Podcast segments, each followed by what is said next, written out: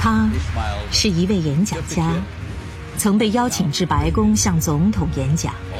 演讲内容制成的唱片风靡六十年代，成就了成千上万的美国梦。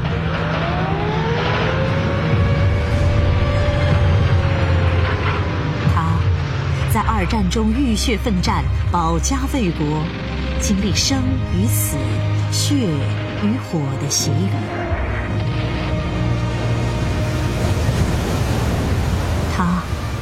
十四岁怀揣十万美金横渡太平洋，天生的冒险家。他是 NBA 球队的老板，可他却有连一美分的球都买不起的童年。他让一个叫大激流的城市，因为他和创业伙伴的名字而充满荣耀。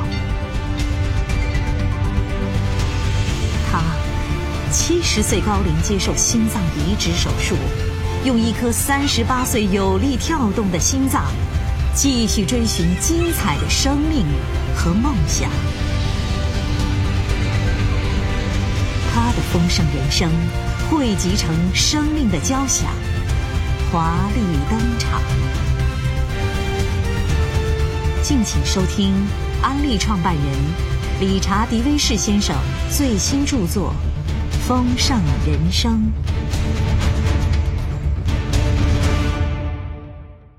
第十四集：家族传承，安利长盛不衰的秘密。家族事业这个名词始终被美好的光环包围。家庭是安利事业的四大基础之一。事实上。大多数安利营销人员都是夫妻一起合作，甚至子女也参与其中。我和杰总是骄傲地对营销人员说：“安利是一项家族事业。”今天，我依然为安利是一份家族事业而感到骄傲。我最小的儿子德担任总裁，而杰的长子史蒂夫担任董事长。他们两人合作的模式，正如我和杰一样。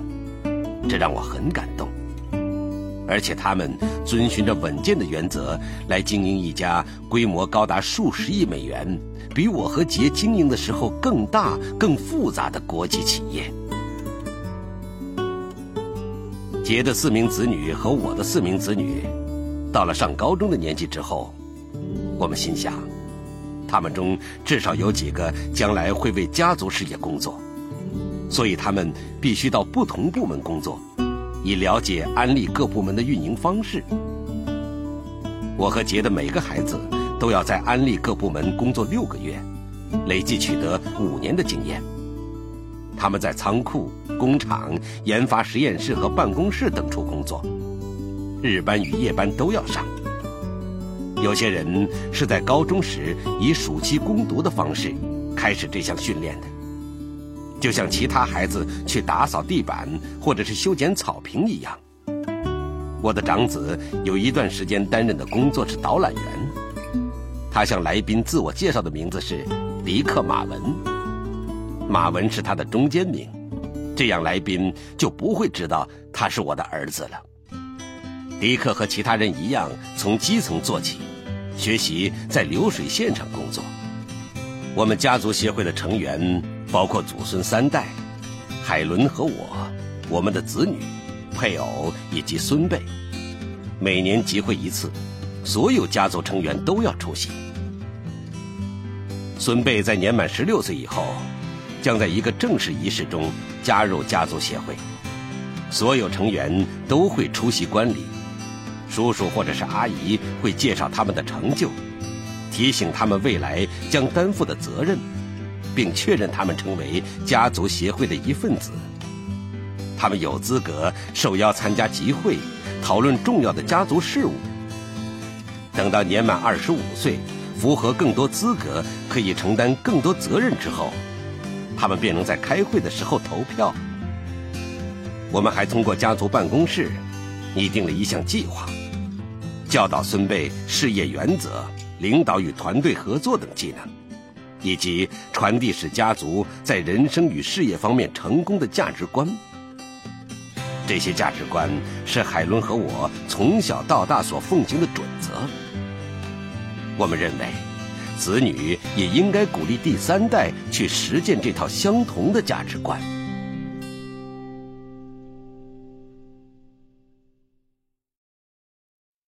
和妻子海伦的相遇。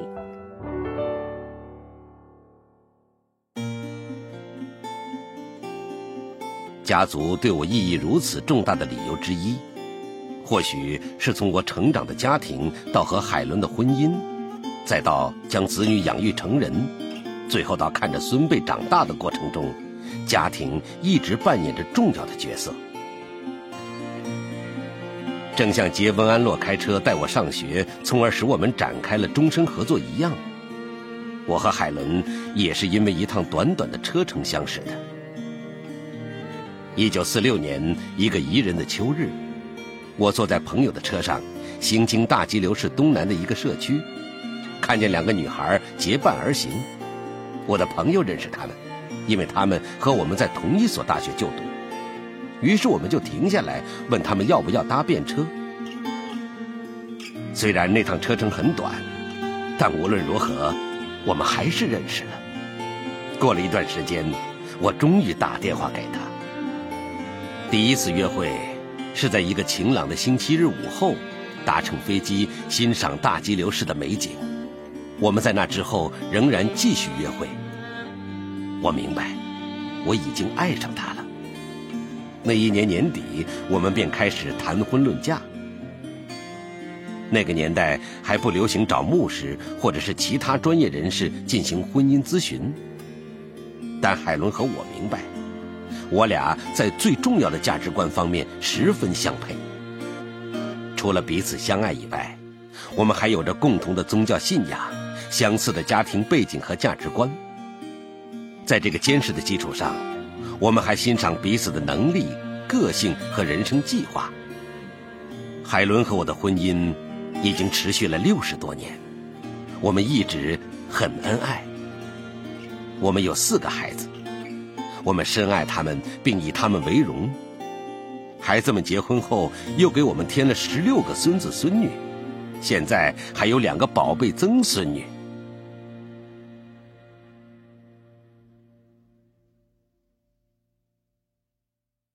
重拾冒险乐趣，航行哲学。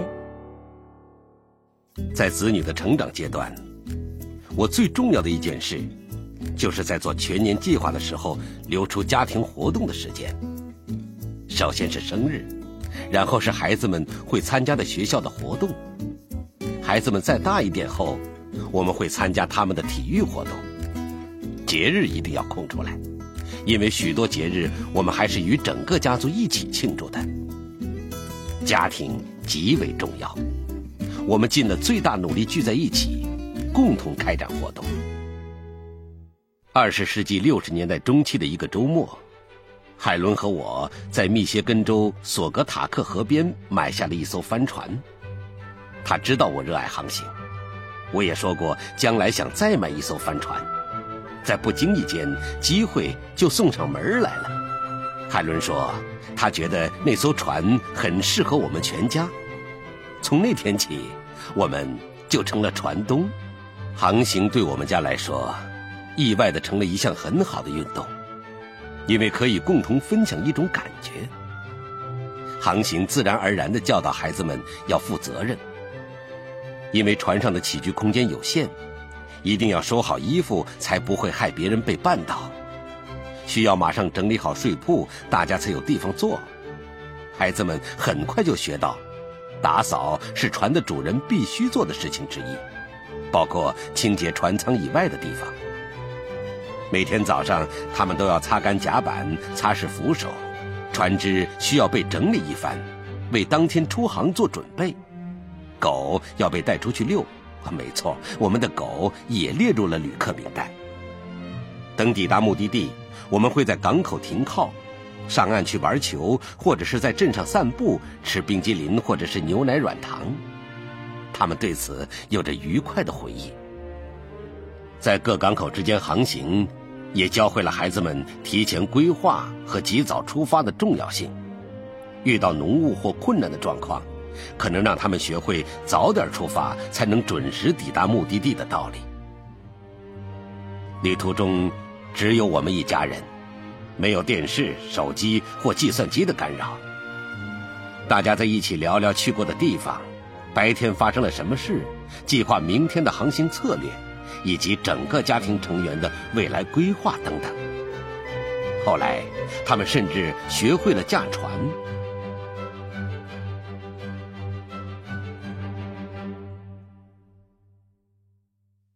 潜移默化的家庭教育，领导力是可以通过教育获得的吗？我的孩子们见过领袖，但成为一名领袖却不是学校课程的一部分，他们必须边做边学。我认为，领导能力必须通过实践来发掘。企业家们往往会发现自己身上有着自己从来没想过的领导力。我很高兴看到自己的子女后来都成了优秀的领导者。我想那是耳濡目染的结果。毕竟，他们一直在看和听知名领导者们谈论如何应对不同的局势。我的儿子丹在安利工作了十三年，专门负责营销人员关系。他在任期的最后十三个月里和家人住在东京，当时负责管理八个亚洲市场。回到美国以后，他决定跨出大胆的一步，自行创业。后来在西密歇根开设了二十多家汽车与福斯赛车店。他拥有一支小联盟的曲棍球队，还拥有其他事业。最近更运用其商业才能来为我们的家族管理奥兰多魔术队。我的女儿雪莉也参与了安利事业。担任全球化妆品事业副总裁，在数年内替我们管理着魔术队。他也加入了安达高以及安利董事会，而且是他的母校霍普学院的董事。他的确是个领导者。我的儿媳们也有着很强的领导力。贝西在地方和全国范围内都展现了政治领导力，推动了美国各地教育管道的扩大。帕梅拉在时尚产业中拥有一项成功的事业，玛利亚积极主持着多个造福西密歇根的社区计划。多年前，我在撰写《相信》这本书的时候，谈到了我的家庭观。从当时到今天，我依然相信，美国制度的活力是在数百万平凡的美国家庭的客厅、餐厅、房间和后院里酝酿的。回想我自己童年时的家庭，我相信这句话是对的。我想起了舒适的家，家人在餐桌上的谈话和祈祷，父亲鼓励的话语，饭后洗碗的时候和母亲的闲聊，还有和小妹珍一起打台球的经历。我真切地对孩子们接受了海伦和我灌输给他们的价值观和信仰而满怀感激。我认为。我们家族的未来充满希望，因为我看到我的每个孙儿都开始成长，展现出领导力，并为世界做出自己的贡献。理查·迪威士先生的感悟：所有人都是有价值的、重要的。如果你不尊重他人，他人要如何尊重你呢？好的领导者要先尊重他人，才能赢得尊重。同时要做个诚实、值得信任的人，言出必行。